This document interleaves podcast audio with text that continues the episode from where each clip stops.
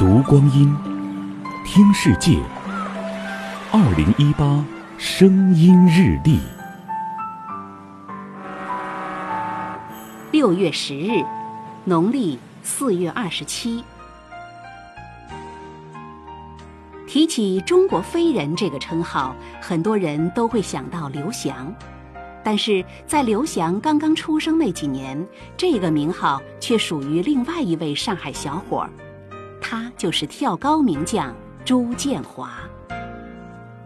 一九八四年六月十日，朱建华在德国举行的国际跳高比赛中，以二米三九的成绩第三次打破世界纪录，成为跳得最高的中国人。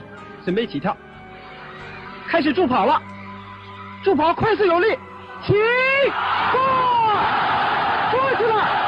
十八岁的朱建华在东京亚洲田径锦标赛上一战成名，以二米三零霸气破掉亚洲纪录。此后，他一路过关斩将，赢得了“飞人”的美誉。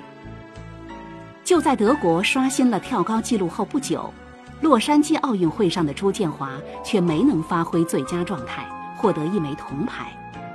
虽然这枚铜牌是中国田径史上第一枚奥运会奖牌，但是朱建华回国之后还是遭到了责骂，此后也未能再续辉煌。不过，他依旧是中国田径人心目中的英雄。新晋跳高网红张国伟就以朱建华为偶像。二零一八声音日历。关注阿基米德声音日历社区，聆听更多岁月流声。